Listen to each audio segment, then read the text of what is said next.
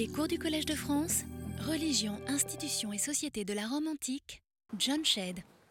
Mesdames, Messieurs, la semaine dernière, nous avons commencé à analyser les vestiges des rites funéraires dans l'échantillon de nécropole que j'ai choisi d'utiliser pour ce cours. Donc on entre dans le vif du sujet et vous vous rendez compte que c'est beaucoup plus compliqué aussi. Nous avons passé en revue les formes variables des bûchers avant de dresser une première statistique relativement fiable des proportions de la crémation par rapport à l'inhumation, ainsi que euh, statistique de la chronologie de la disparition progressive de la crémation. Nous avons en tout cas analysé ces questions-là.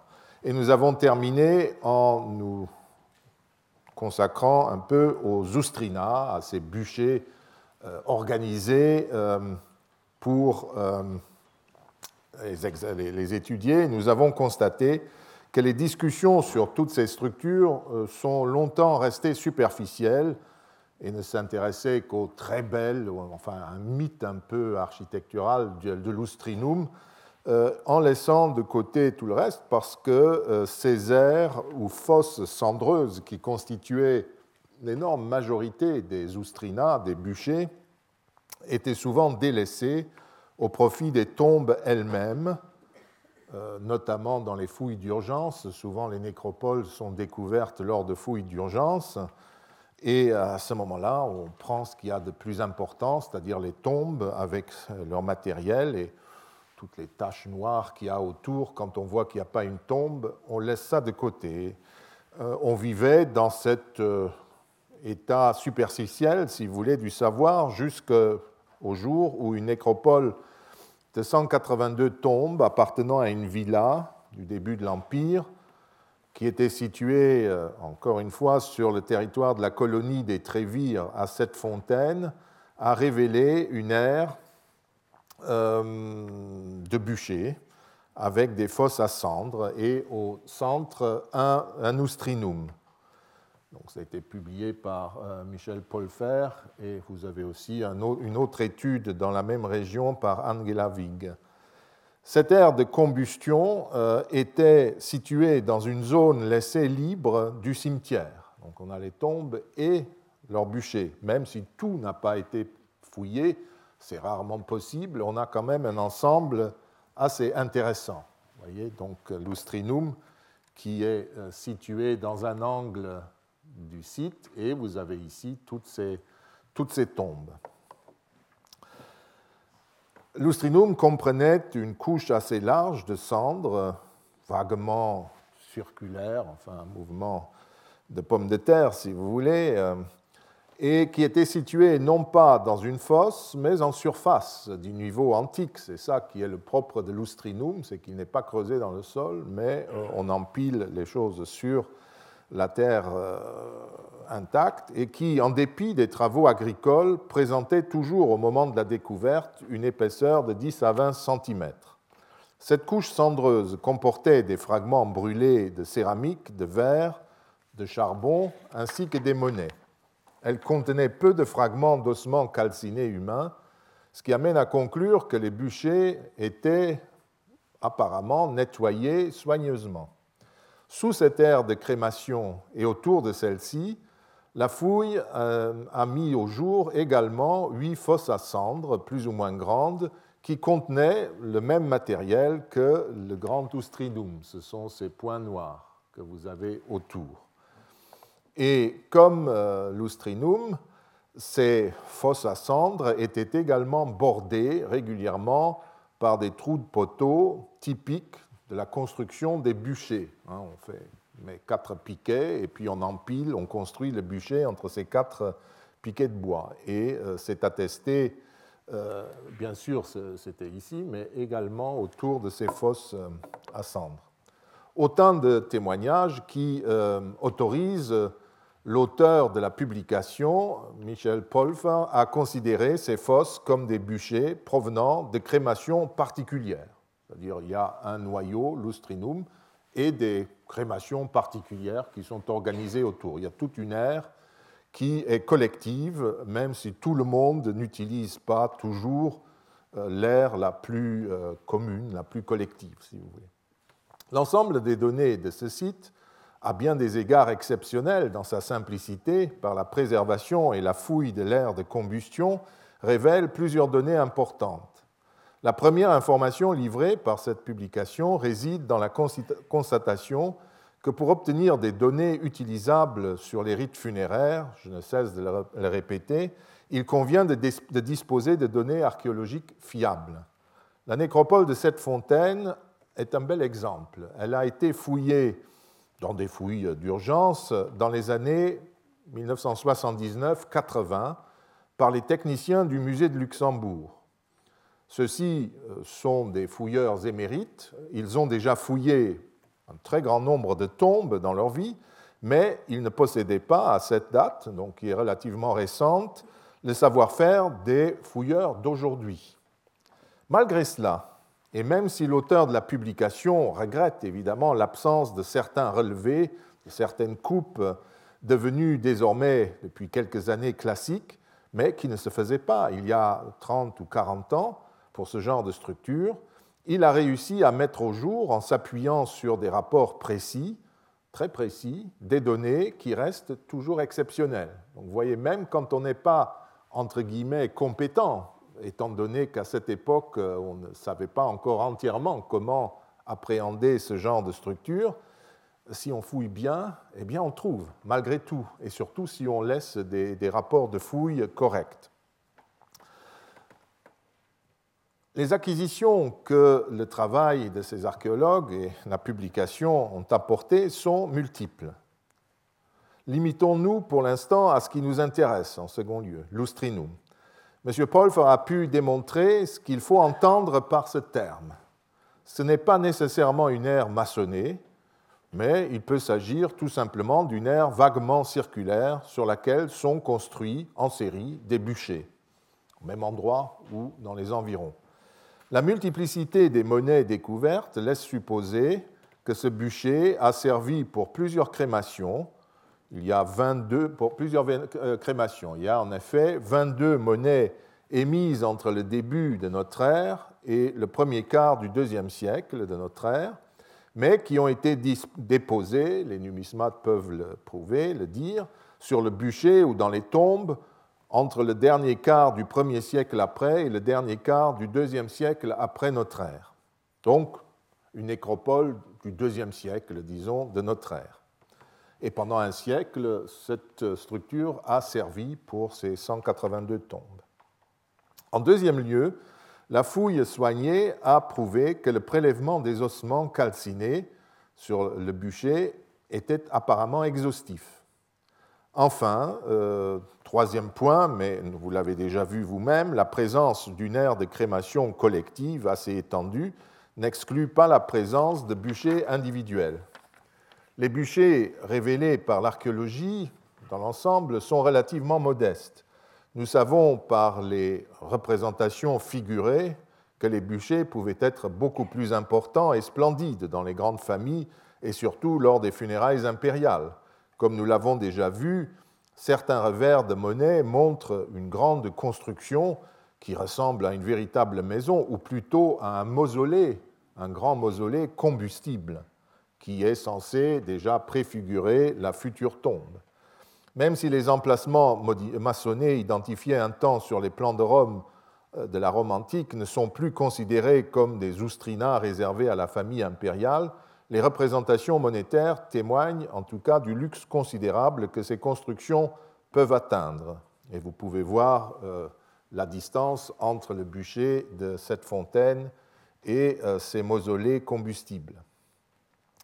Les fouilles n'ont généralement pas laissé de traces de ces superbes, euh, n'ont pas trouvé des traces de ces superbes constructions, mais du moins les cendres recueillies informe-t-elle sur les essences des bois utilisés Ainsi, à Pompéi, par exemple, on a identifié du chêne vert, du chêne à feuillage caduc, du noyer, du hêtre, du charme et du peuplier. Apparemment, on utilisait des, bois de toute, nature. En revanche, à Santa euh, Caterina di Gambulaga, en Italie du Nord, près de Ferrare, une nécropole que nous étudierons en détail ici, c'est au contraire uniquement du frêne qui a été recueilli, ce qui suggère que dans cette communauté-là, près de Ferrare, donc la, coutume imposait d'utiliser du frêne et pas d'autre bois pour le bûcher. Mais bien sûr, pas de bûcher comme à cette fontaine. Nous avons vu plus haut qu'avant le IVe siècle de notre ère, la pratique de la crémation ou celle de l'inhumation sont dues à une inclination et une mode déterminée par l'époque et notamment par le modèle offert par les grandes funérailles de l'aristocratie à Rome, depuis Sylla, César, les princes impériaux au début de notre ère, et enfin Auguste nous-mêmes. Avant euh, d'observer les rites d'inhumation, jetons, euh, enfin de mise en tombe des incinérés, puisque nous parlons d'eux, jetons encore un regard sur les statistiques pour constater l'évolution en divers points de l'Empire occidental. Jusqu'à présent, nous n'avons parlé de Rome et des, mouvements euh, en gros. Regardons un peu l'Empire maintenant. Si nous allons euh, à Aquilée, en Italie du Nord, en Cisalpine, sur la Via Annia, la nécropole dite de la Scrofa, qui date du 1er siècle de notre ère, a livré 120 crémations pour 20 inhumations. alors là, des inhumations en cercueil. Hein alors que celle de la Via Colatina à Rome, la Via Colatina, c'est celle que pointe la flèche, hein, euh, la Via Colatina à Rome, qui est plus tardive d'un siècle, donc du deuxième siècle au plus tôt, présente presque exclusivement des inhumations. Et sur ce tableau, vous pouvez voir euh, pour toutes les nécropoles de Rome qui sont bien connues et répertoriées, euh, que, euh, en gros, l'évolution des pratiques est cohérente, mais témoigne néanmoins de variétés locales.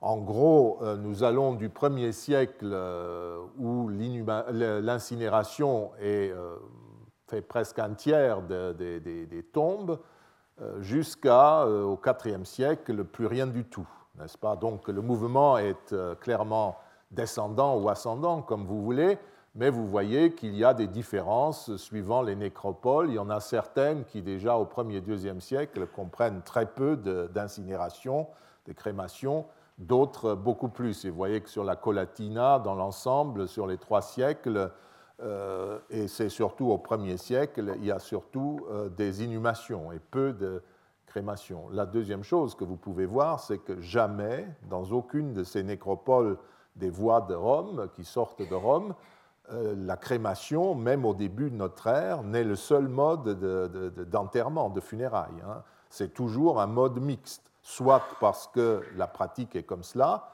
euh, certaines familles continuent à être traditionnelles, si vous voulez, d'autres sont plus modernes, euh, et puis il y a les, des membres de la société, des esclaves, des enfants, qui ne sont pas incinérés de toute façon, qui sont toujours inhumés. Ça peut s'expliquer euh, de beaucoup de manières, mais vous voyez que le mouvement est en tout cas clair, correspond à ce que j'ai dit. Ces variations apparaissent encore plus clairement si nous examinons l'Italie et le reste de l'Empire occidental. La cité de Musarna, hein, vous voyez où c'est, euh, près, de Rome, près de Viterbe, Santa Catarina di Gambulaga se trouve ici, près de, Ferrare. Donc à Musarna, on a un exemple particulier, puisque cette cité, euh, c'est une petite cité étrusque qui, commence à l'époque, euh, enfin à être bien connue à l'époque hellénistique, euh, elle est particulière en ce sens qu'elle n'a livré pratiquement que des inhumations. Encore une bizarrerie, n'est-ce pas Datant entre le début du deuxième et le premier quart du troisième siècle de notre ère. Évidemment, nous sommes à l'époque où on revient vers l'inhumation. Seules neuf tombes recueillent des crémations, soit 4,5%, et encore au début de l'époque d'occupation du cimetière, c'est-à-dire vers le début du IIe siècle, au moment où ça commence à changer lentement. Depuis le milieu du IIe siècle, il n'y a plus de crémation à Musarna, comme en gros euh, dans les nécropoles euh, voisines de Rome. À Vérone, si nous allons en Italie du Nord, en revanche, du 1er au 3e siècle de notre ère, la nécropole de la Via Postumia, comporte seulement 70 inhumations contre 484 crémations. Et celle du quartier de la Spiana, toujours à Vérone, a livré 766 crémations et 41 inhumations. Donc c'est vraiment le, le monde à l'envers, si vous voulez. Un bel exemple, en tout cas, de la variété des pratiques. En Gaule narbonnaise et lyonnaise, l'équilibre entre crémation et inhumation dépend de l'époque et du lieu. Mais à partir du IVe siècle, là encore, seule l'inhumation est pratiquée. Voici quelques exemples de cette variété. À Marseille, où l'inhumation euh, a nettement prédominé avant la conquête romaine, là vous voyez on commence vers 400 euh, et on descend jusqu'à 150 euh, avant notre ère, et eh bien donc l'inhumation a toujours prédominé, même si vous voyez que la crémation augmente fortement entre 200 et 150 avant notre ère, eh bien sous l'Empire, la crémation est la pratique presque exclusive entre 30 avant et 50 après notre ère. L'inhumation commence toutefois à se diffuser à nouveau à partir du milieu du premier siècle de notre ère et légèrement prédominante au cours de la deuxième moitié du second, du, deuxième siècle, avant de s'imposer largement à la fin de ce siècle. Et après, vous pouvez imaginer ce qui se passe.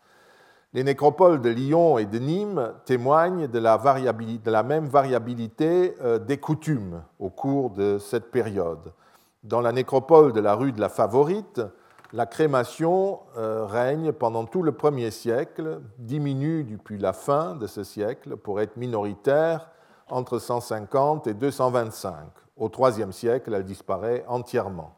Toujours à Lyon, dans la nécropole du quai Arloin, la crémation, qui était majoritaire à l'époque flavienne, euh, devient largement minoritaire à la fin du IIe siècle et disparaît au cours du IIIe.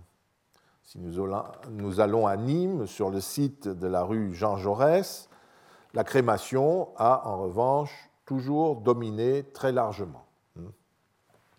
Il est difficile de parler d'une évolution simple d'une pratique vers l'autre quand vous regardez toutes ces statistiques. Certes, la configuration de l'espace disponible pour les fouilles, qui confère toujours une dose de hasard aux explorations et à nos statistiques, et le nombre de tombes disponibles pour l'analyse peuvent jouer un rôle dans les variations relevées.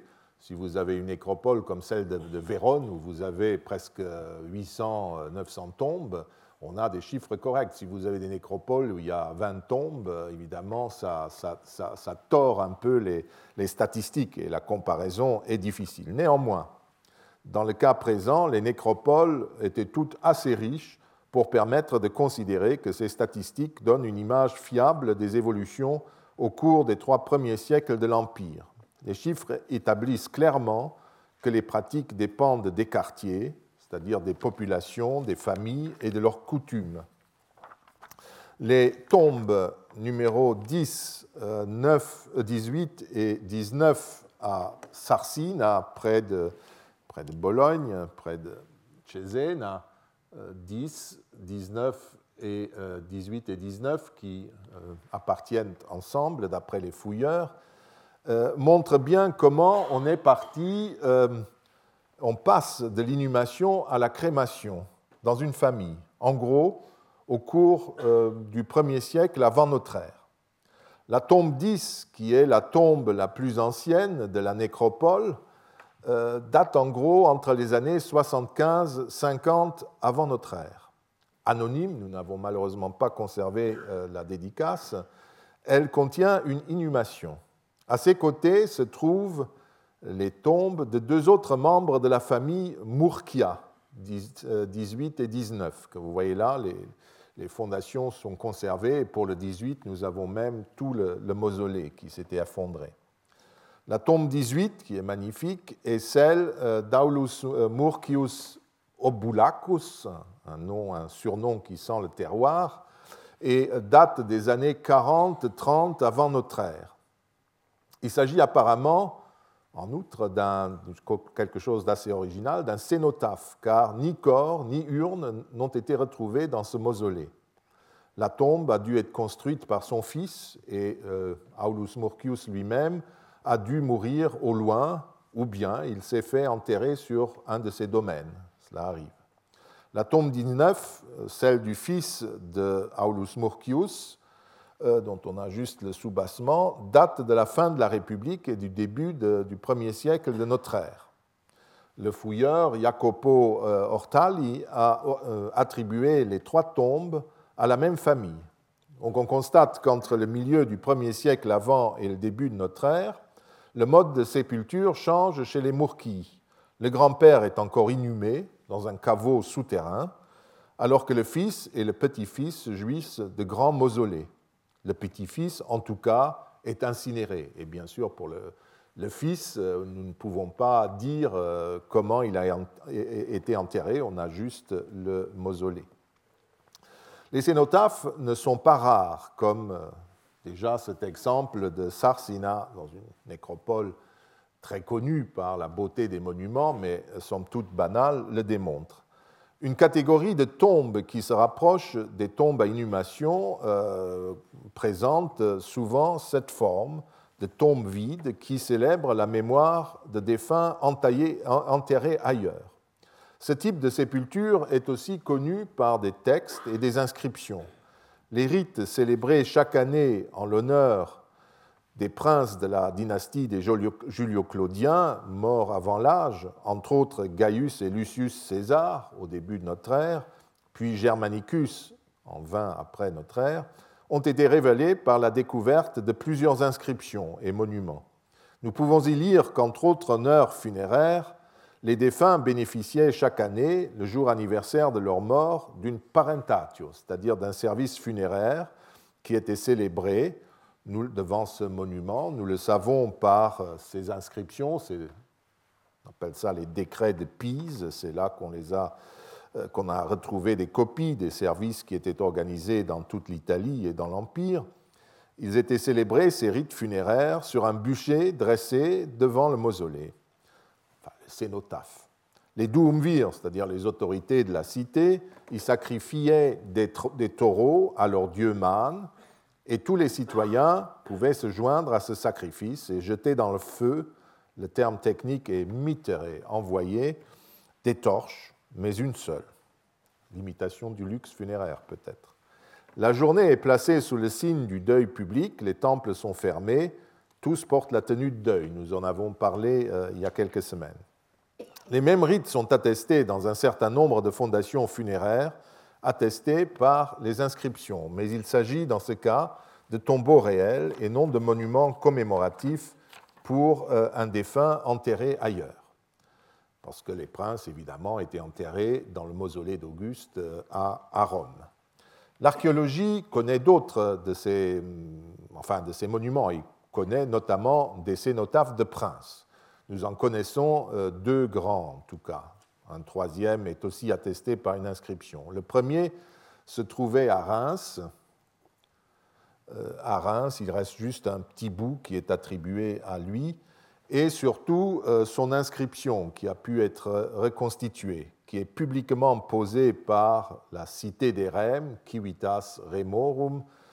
Les restitutions sont, sont correctes, n'est-ce pas? Qui s'adresse, euh, notez-le, à leur dieu Man, comme sur l'inscription de Pise, n'est-ce pas? Et euh, on s'adresse à leur dieu Man, comme on le fera couramment sur les épitaphes, euh, les inscriptions funéraires, deux ou trois générations plus tard, à partir des Flaviens, 70 après Jésus-Christ en général. À Trèves, il y avait un monument semblable dont l'inscription a pu être également restituée, mais le monument n'a pas laissé de traces, qui était cette fois-ci dédié à la mémoire des deux Césars, Gaius et Lucius César, morts respectivement en 2 et 4 après notre ère. Il y avait un troisième monument euh, à ces princes à Sens, euh, près de, Paris, si vous voulez. Enfin, à Mayence, il y avait un cénotaphe semblable en mémoire de Drusus, le frère de Tibère, de l'empereur Tibère, mort en 9 avant notre ère à Mayence, et euh, il est normal que ce cénotaphe ait été dressé à l'endroit de sa mort. Suétone, qui nous décrit ces événements, et a permis d'ailleurs aux archéologues de Mayence d'identifier un noyau de maçonnerie euh, au cœur de ce tumulus honoraire, précise aussi, Suétone précise aussi, que les cités des Gaules, qui étaient à l'époque, à quelques très rares exceptions près, des cités pérégrines, c'est-à-dire étrangères, honoraient déjà, en neuf avant euh, notre ère, sa mémoire par des supplications, c'est-à-dire des sacrifices d'encens et de vin. Euh, vous voyez aussi qu'à Mayence, qui était un grand euh, lieu de caserne, les soldats faisaient des défilés et des, des démonstrations ce jour-là, l'anniversaire de sa mort. Et vous voyez donc, euh, ce qui est très intéressant, c'est que non seulement vous avez des exemples de, cénotaphes aussi monumentaux que les tombes des empereurs, mais qu'un certain nombre de, coutumes funéraires romaines se diffusent par euh, ces rites d'allégeance au pouvoir à travers les provinces. Même si c'est là l'armée ou dans d'autres lieux, ce sont publiquement les cités qui le font. Mais euh, si les gens n'étaient pas au courant, ils pouvaient voir ce qui, se, ce qui se faisait à ces occasions. Ce type de déposition, de déposition en cénotaphe, j'en profite pour le dire, soulève un problème juridique. Le cénotaphe était-il était une tombe au sens où Cicéron et les juristes la définissaient? Le digeste contient deux opinions divergentes à ce propos, euh, qui prouvent que la question était débattue par les juristes de l'époque sévérienne, c'est-à-dire au début du IIIe siècle de notre ère. Le juriste Aelius Martien soutenait dans son livre sur les institutions qu'un cénotaphe, je cite, doit être plutôt considéré comme un lieu religiosus religieux, ainsi que Virgile l'atteste. Religiosus est l'adjectif qui qualifie un espace consacré, il ne faudrait pas dire consacré, puisque justement ils, évitent le terme consacré, euh, il est euh, dédié aux euh, dieux mânes, aux divinités d'en bas. C'est ça le terme religiosus, religieux au sens juridique. Et pour prouver cela, donc, il cite Virgile. Il fait une référence au livre 3 de l'Énéide, dans lequel Virgile rapporte le sacrifice funéraire qu'Andromaque célébrait devant le cénotaphe de son mari Hector et Astyanax chaque année.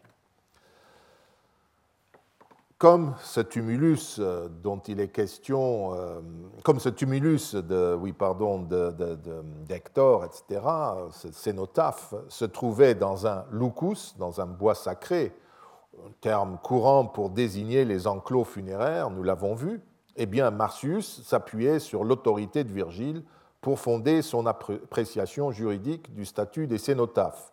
Ce qui est intéressant, en marge, je dis cela, à relever, c'est que déjà au début du IIIe siècle de notre ère, Virgile devient euh, une sorte de prophète de, la romanité. Il savait tout, en gros.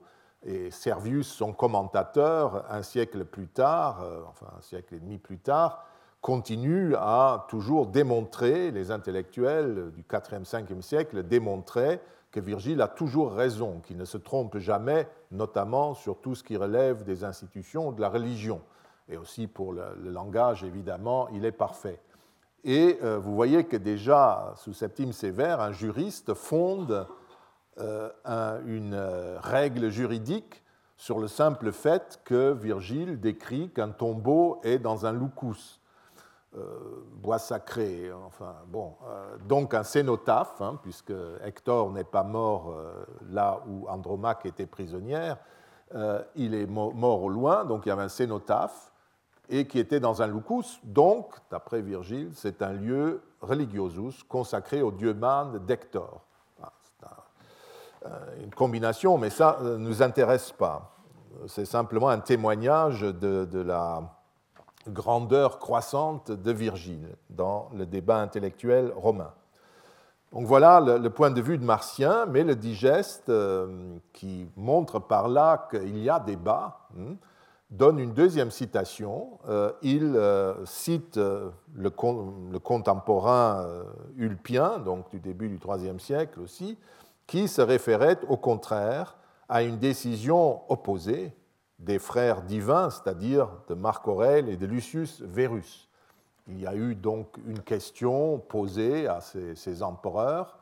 Les empereurs romains produisaient chaque journée des dizaines de, de jurisprudences, des rescrits, où ils répondaient par écrit ou oralement à des interrogations sur des points de droit. Et eux, dans un cas comme cela, qui devait être est-ce qu'un cénotaphe est un lieu religiosus ou pas? Donc quelqu'un devait vouloir euh, en, démolir un pour mettre autre chose à la place. Ils ont répondu non, ce n'est pas un lieu religiosus. Ce qui en droit, euh, je crois, si je me fais pontife pour une seconde, est juste, puisque tant que les rites de déposition du corps ne sont pas célébrés, Tant que l'os n'est pas sous la terre, rappelez-vous, il n'y a pas tombe. Tant que le sacrifice n'est pas célébré, tant que l'os n'est pas déposé, il n'y a pas tombe. Donc ce n'est pas religiosus. Euh, les divins frères, de toute façon, à cette époque, avaient raison par rapport à Virgile. Mais vous voyez qu'il y a des débats que les choses n'étaient pas claires. Revenons à nos cénotaphes et notamment à celui de Murcius, euh, dont nous sommes partis. Qu'il soit un espace religieux au sens funéraire ou non, le, monument ne contenait pas les restes de Murcius. Ce dernier, je l'ai dit, était mort à l'étranger, ou bien, enfin à l'étranger, ça peut être euh, à une certaine distance et on n'a pas jugé utile de le ramener, où la véritable tombe pouvait se trouver dans ses propriétés privées. Si tel était le cas, le cénotaphe illustrait simplement l'importance du personnage dans la nécropole située sur un terrain public, le long d'une route, à la sortie de la ville, où la, la famille apparaissait et voulait apparaître pour tenir son rang. Le cénotaphe n'était d'ailleurs pas toujours un splendide mausolée, comme ceux qu'on a vus, de Murcius ou euh, ceux des princes, évidemment. On trouve des choses beaucoup plus modestes.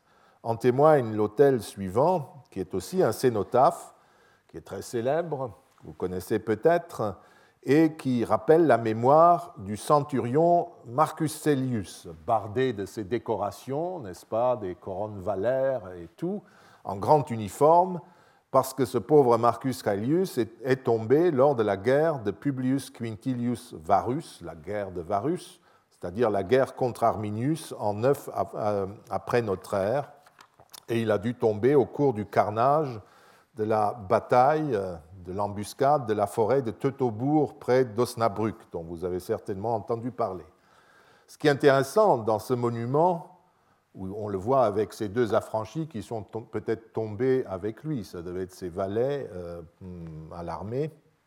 Ce qui est intéressant dans ce monument, c'est que l'inscription posée par son frère euh, mentionne un détail qui nous regarde il mentionne en effet que les ossements de Marcus Callius pourront être inhumés dans le tombeau. Hein, regardez, euh, il sera permis au futur d'inhumer ces ossements. Infere ossa, infere licebit.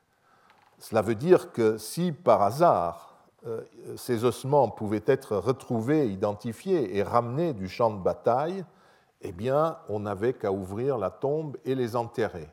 Et à ce moment-là, la tombe serait définitivement euh, intouchable et constituée en, propriété des dieux mânes. Pour l'instant, ils ont simplement garanti l'avenir en disant voilà, c'est un cénotaphe, mais est-ce qu'ils avaient consulté les. Ça vient d'Exanten en, Hollande, enfin à la frontière hollandaise. Euh, ils avaient sans doute consulté les autorités locales, les pontifes de la cité, euh, enfin de ce qui tenait lieu, et euh, il s'était fait ouvrir cette possibilité.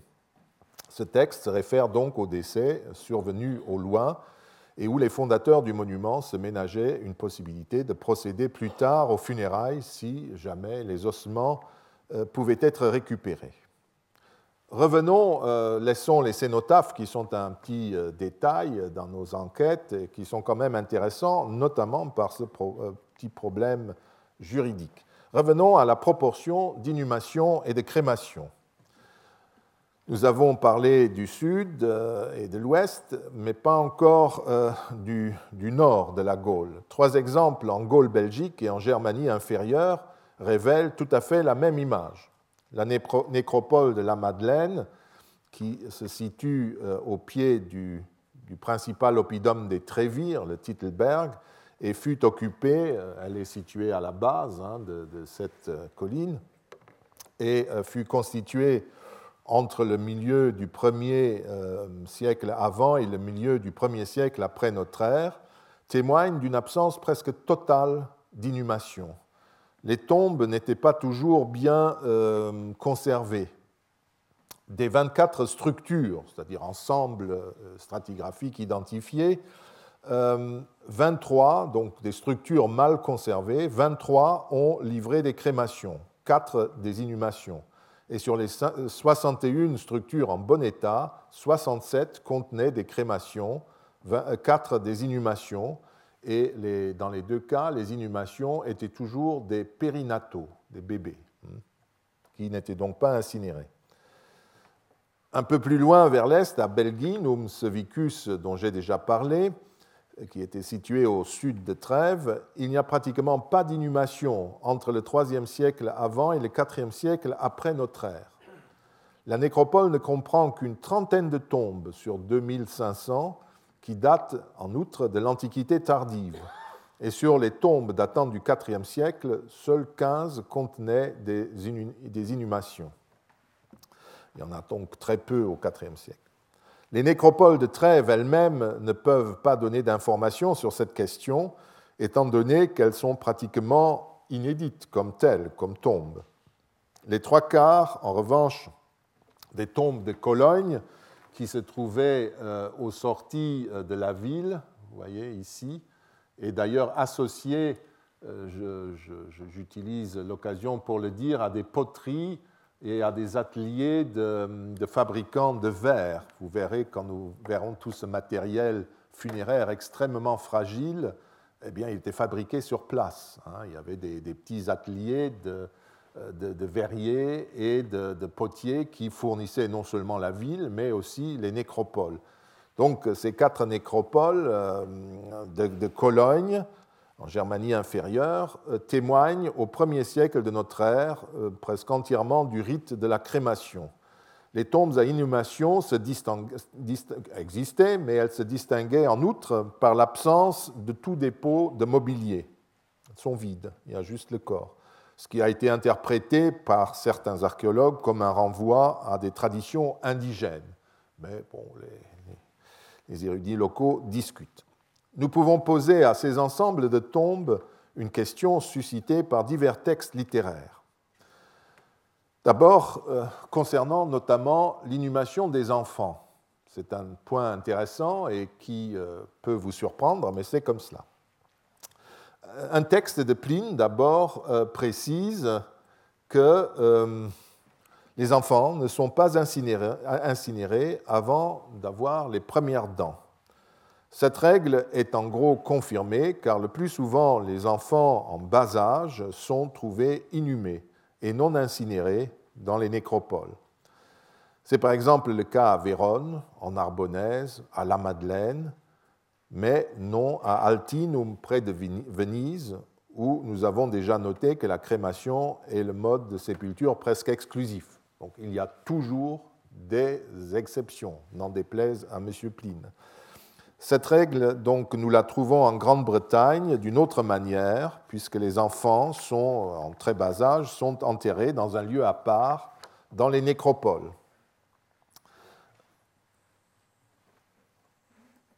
Les enfants, en général, sont enterrés en nue terre, c'est-à-dire on les met dans un linceul, on les dépose dans la terre, soit dans des contenants, des coffres en bois, des petits cercueils donc, des moitiés d'amphores, une amphore qu'on coupe en deux et puis on met euh, le corps dedans et on recouvre par l'autre moitié. Et même dans une tombe du 5e siècle de notre ère, dans la banlieue de Rome, vous avez un bébé de quelques mois euh, couché sur une plaque d'enduit tombé du mur ou détaché du mur et recouvert euh, par une autre plaque d'enduit euh, peint, n'est-ce pas? Euh, Il n'avait rien d'autre le long d'un mur. Euh, c'était extrêmement fragile, donc une fois qu'on a démonté tous ces défaits, les, ossements évidemment sont extrêmement fragiles. un texte tardif établit que jusqu'à l'âge de 40 jours, les nouveau-nés peuvent être même enterrés dans les maisons. C'est aussi un thème qui flotte dans nos études. Il remonte à un seul texte, à un auteur africain tardif et d'une euh, réputation relative. Il est daté au 5e, 6e siècle, Fulgence Planciade, qui a travaillé en Afrique du Nord. Ce dernier écrit Dans le passé, les anciens appelaient sous Grundaria les, tombeaux des bébés qui n'avaient pas encore accompli 40 jours. Et soit parce qu'on euh, ne pouvait les appeler bûchers, ces tombes, que Fulgence appelle bousta, étant donné qu'il n'y avait pas d'ossements à brûler, donc pour un boustum, euh, il faut qu'il y ait crémation, soit parce que l'importance du cadavre n'était pas telle à créer un embarras, et la suite du texte est perdue, mais nous savons qu'il s'agissait donc, euh, justifié par là, des tombes de nouveau-nés dans les maisons. Ces tombes portaient, comme vous le voyez, le nom de Sugrundaria parce qu'elles se trouvaient sous les Sugrunda, les avant-toits des maisons, et que d'autres textes, comme euh, un commentaire de Servius à mm, un vers de Virgile, notent que les Romains faisaient aussi des sépultures dans leurs maisons. À l'image de cette découverte, alors il y a peu d'attestations, mais on en trouve, à l'image de cette découverte faite en Italie du Nord, c'est publié par un certain Gaillot, euh, près de Trento, à Loppio, sur l'île de Sant'Andrea, une maison a révélé dans l'angle d'une pièce la tombe, une tombe qui date du VIe siècle de notre ère euh, et qui est celle d'un bébé. Les photos sont affreuses, mais euh, je m'excuse, c'est tout ce que j'ai trouvé. Vous voyez donc sous cette plaque, quand on l'a soulevée, il y avait dans un, bout d'amphore un enfant de 7 à 8 mois qui était enseveli à l'intérieur d'une maison. Donc ça recoupe ce, qu'on dit, euh, ce que dit l'auteur, euh, les auteurs, Servius et Fulgence Planciade, donc des auteurs euh, tardifs quand même.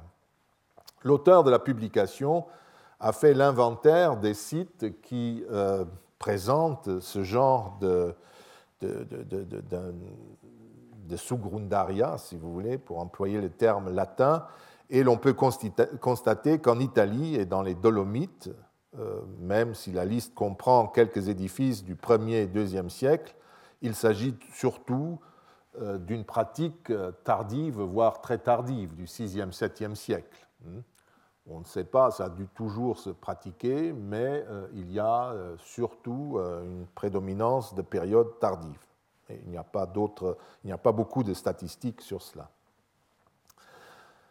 Nous n'allons pas nous attarder à cette pratique qui sort en outre de notre arc chronologique, sinon pour vous rappeler qu'il n'y a là rien de choquant euh, dans la culture funéraire romaine, que ces pratiques ont existé de tout temps à Rome et dans le Latium, comme euh, les travaux d'Anna Maria Bietti Sestière ils l'ont montré, que déjà dans les communautés du 9e, 8e siècle avant notre ère, euh, dans le Latium, cela pouvait arriver que les enfants euh, euh, soient ensevelis dans les maisons.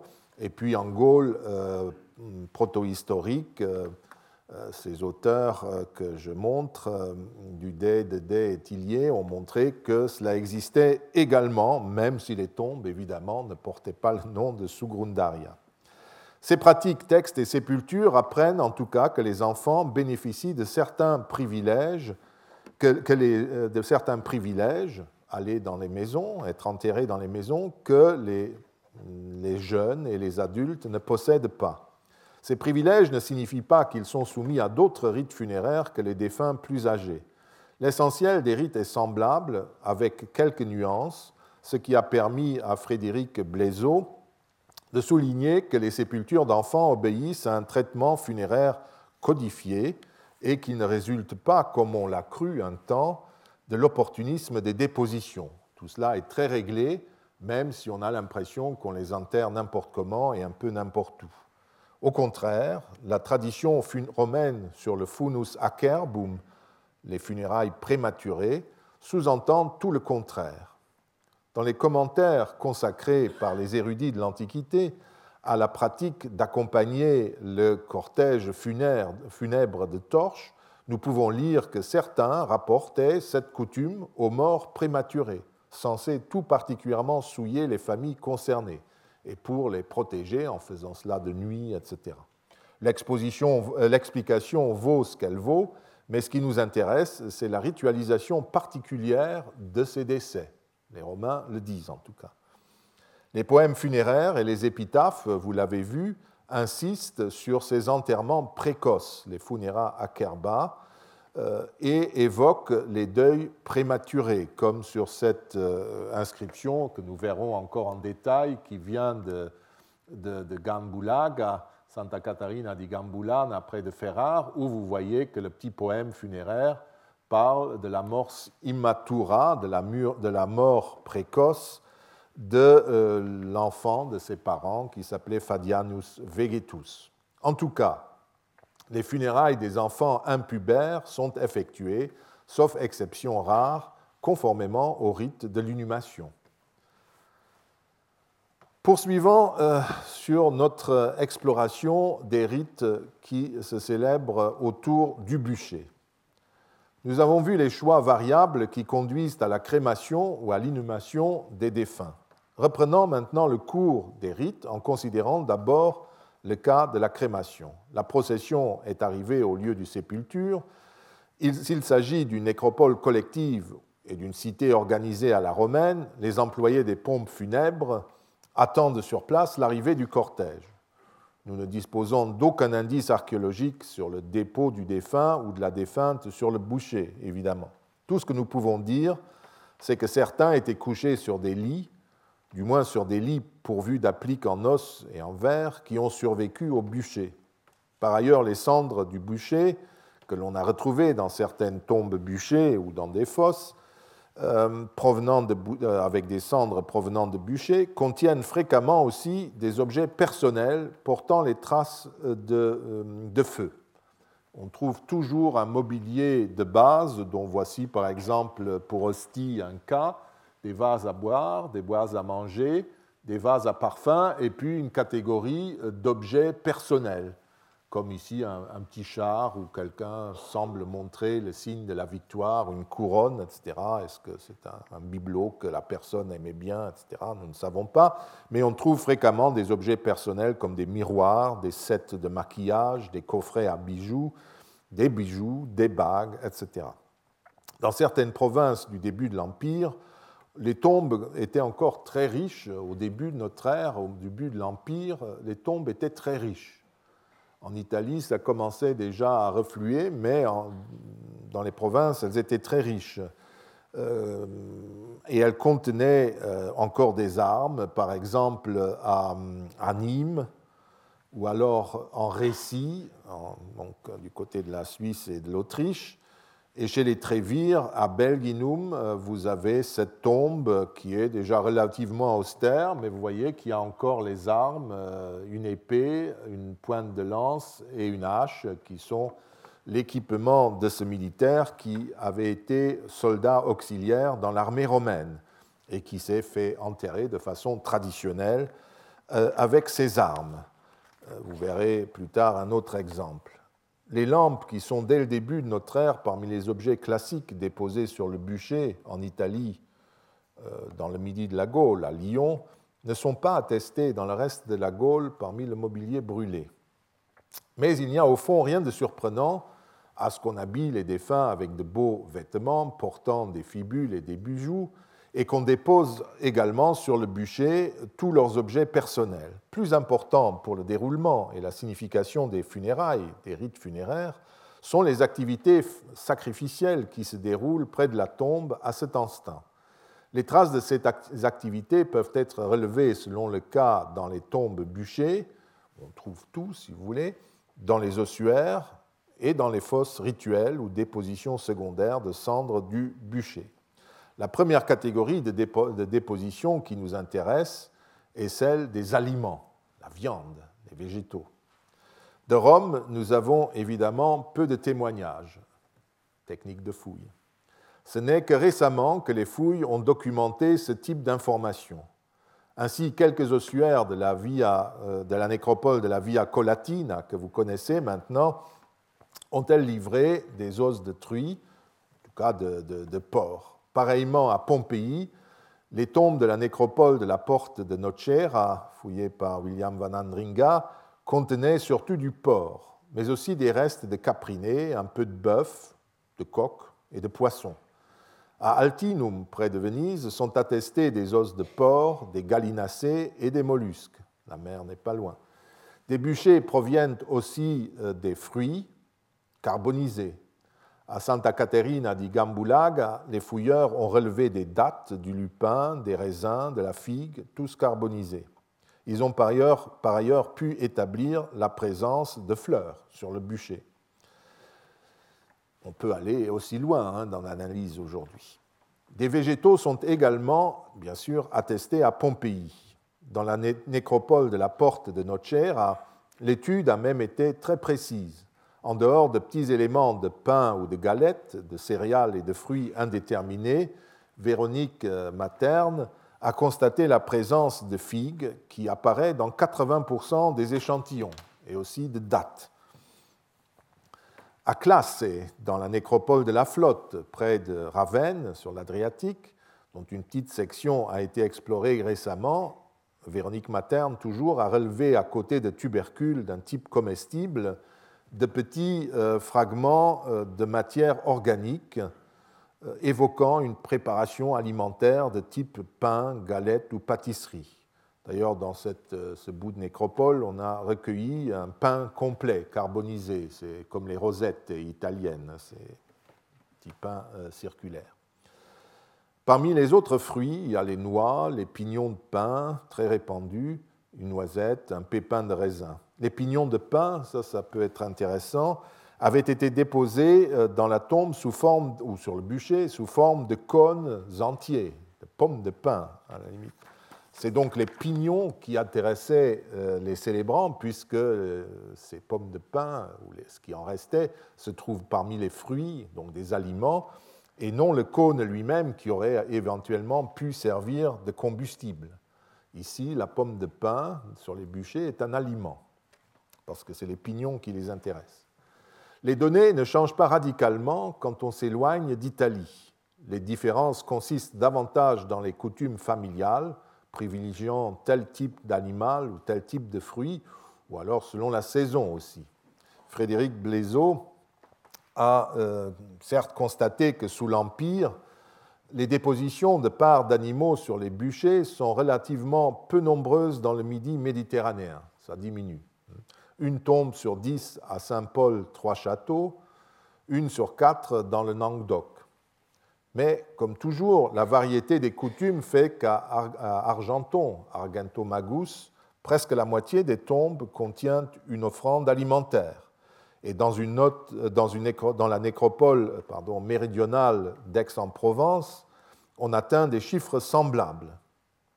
En substance, euh, en substance, les parts d'animaux et les végétaux déposés sur les bûchers sont à peu près les mêmes. Le porc prédomine, avec la poule, enfin des volatiles, qui ne sont toutefois pas euh, mélangés. À Aix-en-Provence, dans la nécropole méridionale, s'il y a d'autres ossements associés à ces deux espèces, il s'agit du bœuf ou de poisson. Parmi les végétaux sont attestés des fruits charnus comme la figue et les raisins, des céréales, des lentilles, des noisettes, des pommes et des poires, des dattes, le pignon de pin, la pêche, la cerise, la prune et la prunelle. Parfois, on découvre du pain, des galettes ou des desserts lactés. Et cela ne change pas dans les nécropoles situées encore plus au nord, en Gaule belgique. Ainsi, à Folquemont, en Moselle, les résidus de, boucher, de bûcher euh, ont livré sensiblement les mêmes végétaux, d'après euh, Véronique Materne, euh, en l'occurrence de la date, de la prune, des raisins, des légumineuses et des céréales. Par ailleurs, ces fruits étaient parfois très bien conservés, comme s'ils avaient été exposés plus ou moins longtemps au feu, c'est-à-dire comme s'ils avaient été déposés progressivement sur le bûcher. Donc ils, sont moins détruits, ils ont été momifiés en quelque sorte, sans être carbonisés comme d'autres euh, éléments.